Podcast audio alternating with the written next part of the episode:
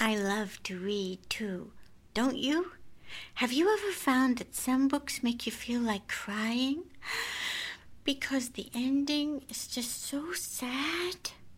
And some books make you feel like laughing because they're just so funny? Well, for some reason, this book makes me feel like dancing. It makes me want to tap my feet. Can you do that? Wiggle my nose. Don't be afraid to look silly. It makes me want to get up and dance on my toes. Can you do that too? Well, if you can do all those things, you shouldn't have any trouble at all doing the mouse cookie.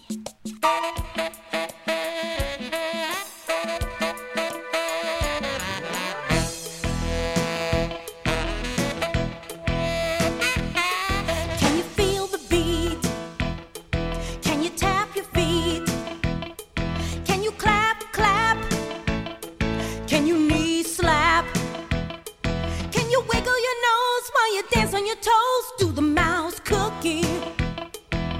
Looky, looky, we're doing the mouse cookie. Looky, looky, we're doing the mouse cookie. Can you sing along with the cookie song? Can you hip hop? Can you bebop?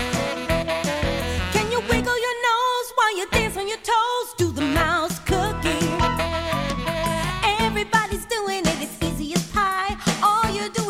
won't you give it a try? Get up on your tippy toes, now don't be shy. If you do the cookie, baby,